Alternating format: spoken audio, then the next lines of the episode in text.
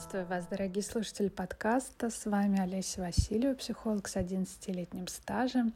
И в сегодняшнем выпуске мы поговорим с вами о психосоматических симптомах, которые часто приводят людей в кабинет психолога и являются достаточно понятным основанием для того, чтобы начать разбираться с собственной психикой и собственным внутренним состоянием, которое выражается уже в физических моментах.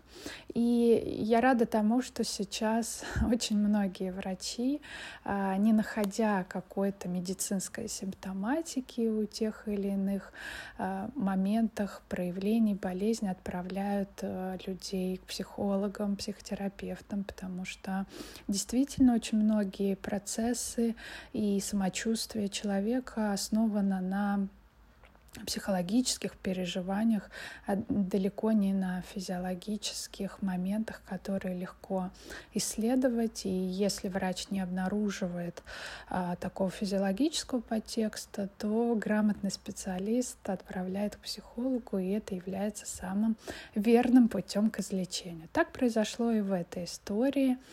А, я напомню, что истории всегда носят собирательный характер и строго соответствуют правилу конфиденциальности, поэтому имена, факты и какие-то детали историй изменены для того, чтобы э, сохранить да, вот эту тайну, тайну психотерапии, которая является обязательным условием любой работы психолога, психотерапевта.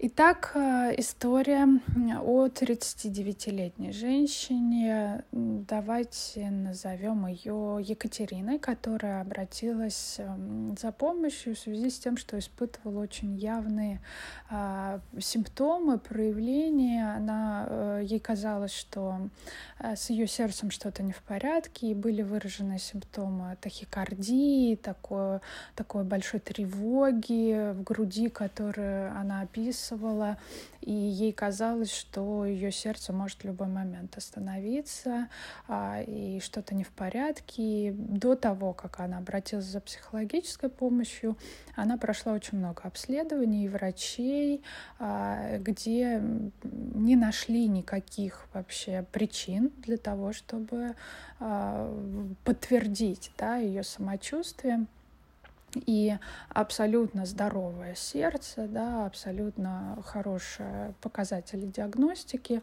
И таким образом Екатерина оказалась в моем кабинете, и мы начали разбираться. И первые несколько сессий мы говорили только про эти симптомы, когда она их чувствует, а, когда ей не хватает этого дыхания, при том, что вот это перехватывание дыхания, которое она описывала, оно не было никак а, связано с панической атакой, то есть это не было проявлением панической атаки, это было именно ощущением в сердце, покалыванием таким, э, учащенное сердцебиение, вот эти симптомы, которые Екатерина описывала.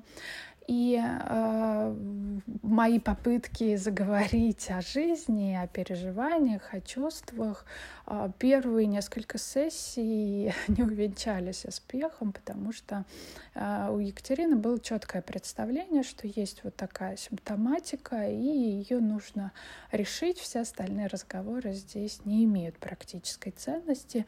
Так мы и двигались. Да? И э, Екатерина, как э, человек очень практичный, конкретный, а, карьерно ориентированный и Ей нужны были четкие инструкции, четкие результаты, что после определенного количества сессий она получит, условно говоря, здоровое сердце и хорошее самочувствие.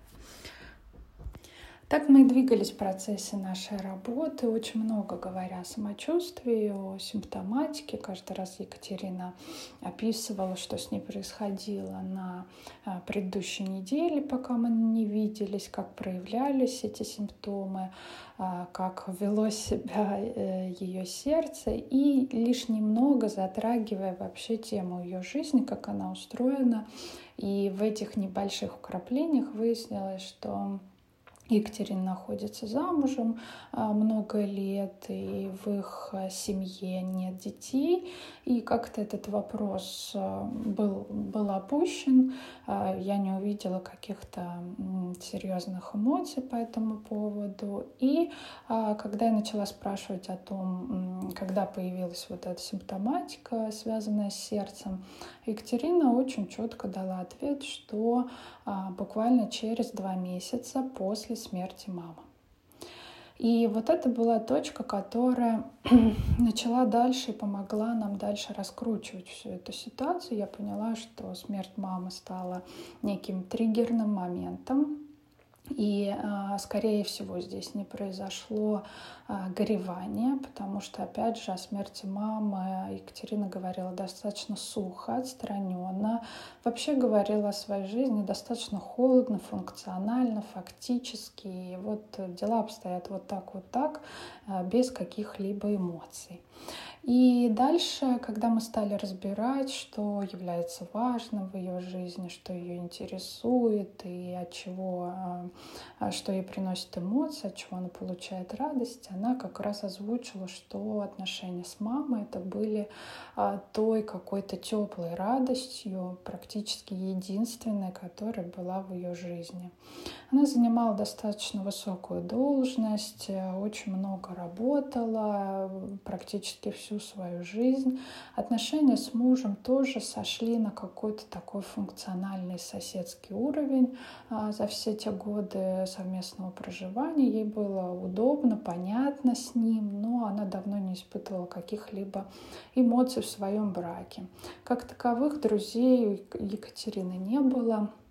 И вот эта вот э, единственная теплая ниточка отношений с мамой, хотя мама по своему характеру тоже была не очень простым человеком, как я поняла по рассказам Екатерины, достаточно авторитарной, властной, а, такой подавляющей, но тем не менее э, какую-то а, долю такого тепла а, Екатерина в этих отношениях получала. И когда мамы не стало, то, по сути, не просто это было потерей, это было а, фактически лишение ее последнего вот этого контакта, тепла и какого-то контакта с жизнью, с возможностью чувствовать себя живой. И даже, даже внешне Екатерина выглядела так достаточно холодно, отстраненно и всегда хорошо выглядела, но на ее лице практически было незаметно каких-то эмоций, мимических реакций.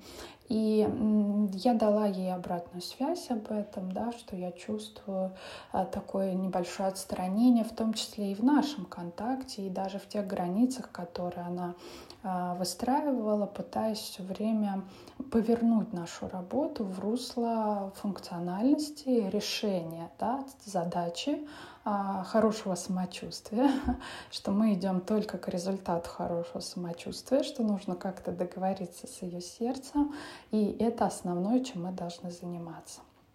Постепенно, постепенно а, я стала видеть, что тот контакт минимальный, который у нас появлялся, он а, начал потихонечку растапливать ее сердце, и я увидела, что ей стало важно приходить и просто делиться тем, как прошла ее неделя, что происходило на работе. Мы по-прежнему очень трудно подбирались к вот этой теме потери мамы или теме отношений с мужем. А, но, тем не менее, вот какими-то обрывками, и даже в какой-то момент а, Екатерина захотела перейти на более интенсивный режим, а, режим приходить два раза в неделю. И, конечно, я пошла ей навстречу, потому что я видела, что для нее это что-то значит, и что ей это важно. Потихоньку а, там, она стала проявлять свое тепло, она стала делиться какими-то своими переживаниями. И только к середине нашей работы прошло достаточно много времени, несколько месяцев, она начала говорить сначала про отношения с мужем, как ей не хватает этого тепла, эмоций.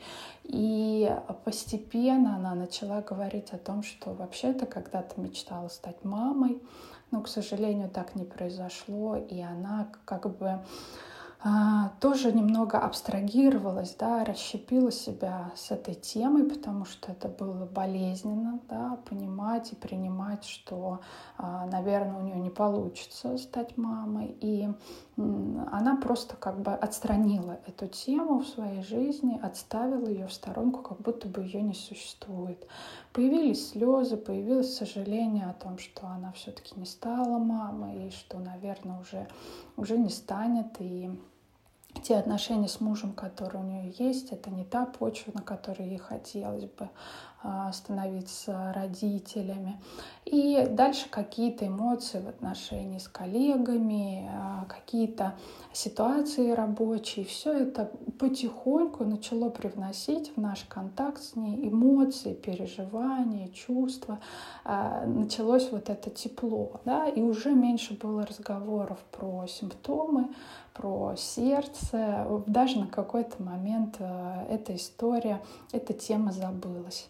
И вот так постепенно мы подошли к самой главной теме и самой главной причине э, самочувствия Екатерины — это тема потери мамы. И здесь э, когда все-таки это стало возможным, просто хлынула лавина э, разных чувств. С одной стороны, огромное сожаление да, о том, что так произошло, огромное горе, печаль от потери. С другой стороны, а, стало выходить наружу очень много обид. А, мама Екатерины была матерью-одиночкой, которая воспитывала всю жизнь Екатерину сама. Воспитывала ее как с позиции, чтобы она всегда была лучшей, сильной, а, чтобы она никогда не жаловалась, э, то есть с таким запретом на чувства, да, а, с позиции выживания, потому что маме Екатерине самой приходилось очень много выживать, очень много работать, чтобы воспитать и вырастить дочь. Она дала ей прекрасное образование, Екатерина поступила в престижный вуз, всегда была отличницей, не просто отличницей, но еще и участницей различных олимпиад, конкурсов. То есть она всегда была молодцом, очень хорошим, правда, молодцом. И вот это вот а, такое функциональное отношение, да, такая условная любовь, что я буду тебя любить, если ты будешь лучше, если ты будешь а, достойной, да, она, конечно, вызывала очень много обиды и очень много дефицита у Екатерины, потому что она недополучила ну, вот такого просто тепла, поддержки, да, возможности а, просто быть, да, возможности быть разной для мамы. И это была большая, была большая боль, а, Екатерины, с которой она тоже поделилась, да, и которая тоже всплыла в результате вот этой потери. Да? То есть эти чувства она не могла проявить в течение жизни мамы, она не могла, конечно, никаким образом ей это высказать а, или как-то показать. Да? Она оставалась для нее хорошей, достойной дочерью. Да? Но когда ее не стало, вот как будто бы это все а, зафиксировалось в сердце, да, и сердце как бы, как бы замерло от этой боли. И Екатерина сама призналась, что она не могла допустить себе все эти чувства, весь этот ком, потому что она очень опасалась того, что наступит депрессия, и она просто из нее не выкарабкается. И буквально честно так и заявляла, что если я правдиво посмотрю на свою жизнь и признаюсь себе в том, как на самом деле обстоят дела в отношениях с мужем, в отношениях с мамой, на работе, я просто могу захлебнуться в этой боли и в этой реальности. Да? И я предпочитаю туда не смотреть, да, я предпочитаю, ну так, иногда поглядывать, но не смотреть. И это был уже очень глубокий, честный диалог, да, и это было, это был большим результатом работы, потому что вот так вот признаться себе, да, в том, что а, все на самом деле обстоит не так, как это кажется со стороны, и не так, как кажется ей самой, и мы прекрасно знаем о том, что любые изменения, они возможны только тогда, когда мы признаем свою реальность, какой бы печальной, какой бы болезненной она ни была, но по-другому, к сожалению, не возникает другая жизнь. Да? Только оттолкнувшись от той жизни, которая у нас есть, мы можем что-то предпринять. Но оттолкнуться можно только от реальности. Да? Все остальные иллюзии являются эфемерным вообще таким пространством, от которого невозможно оттолкнуться. В нем можно просто как в вате жить дальше. Ну и по сути перед Екатериной стал выбор, да, либо дальше жить и пребывать в своей иллюзии хорошей, устроенной, комфортной жизни, либо все-таки дать себе возможность прожить все эти чувства, ну и, соответственно, не а, использовать для этого а, физиологическую какую-то симптоматику, потому что она напрямую говорила о том, что сердце просто может разорваться от этих чувств, да? но и удерживать их больше она тоже не могла, поэтому она испытывала вот эти приступы тахикардии, да, особенно когда она приезжала к на квартиру к маме, а, пытаясь разобрать ее вещи, привести в порядок, что-то продать, что-то отдать. А, когда она открывала какие-то альбомы, когда какие-то воспоминания возникали, и вот это являлось причиной, да, по которой возникали те или иные симптомы. Но даже эти причины Екатерина не всегда была готова видеть, хотя я открыто показывала ей причину следствия, да, и то, что с ней происходило. Даже мы пытались вести с ней дневник наблюдений, который показывал, когда именно возникают те или иные симптомы, что они напрямую связаны с чувствами и эмоциями. Но я уважительно относилась и всегда отношусь к тому, э, что человек не готов да, пока продвинуться. И я понимала ее опасения, что э, как лавина могли эти чувства захлестнуть просто. И э, вот эта тревога, вот этот страх, что невозможно выбраться из этих чувств, невозможно их переработать, да, переварить, потому что их слишком много, слишком долгое время они копились, и поэтому мы заходили в эту тему аккуратно, постепенно, месяцами, да, но уже сама Екатерина чувствовала, что это важно и нужно, и шла в эту работу, просто как будто не произнося это, но тем не менее она просила меня просто двигаться медленнее медленнее, аккуратнее, потому что было очень много боли, травмы. И, в принципе, всегда история с травмами, она такая. Э, может быть, многим специалистам хотелось бы взять,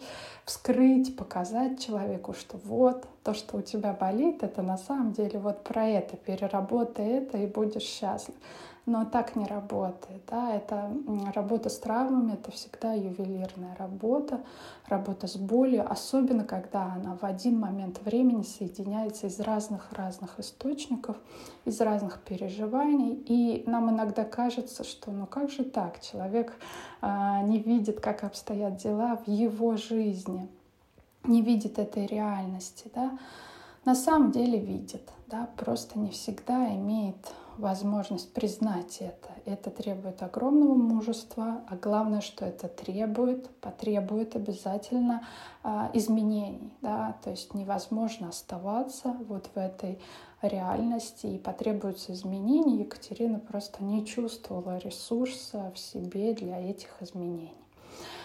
И, по сути, вот такая работа по осознанности, она и была ключевой, она и была результатом. И когда мы завершили а, терапию, прошло полтора года, а, по сути, в жизни Екатерины фактически ничего не изменилось. Да? Она находилась в отношениях в тех же, в браке, она работала на том же месте работы, она а, потихоньку уже прошла процесс а, горевания с мамой, ну, пока оставляла для себя возможность этой квартиры маминой, чтобы иногда туда приходить и а, вспоминать. Ну, она смогла разобрать все вещи, попрощаться с мамой, но э, фактически, да, ее жизнь не изменилась, то есть все осталось на своих местах но при этом психологически, да, начиная с того, что симптоматика вот этого, а, этой тахикардии и вообще проблем с сердцем очень быстро ушла,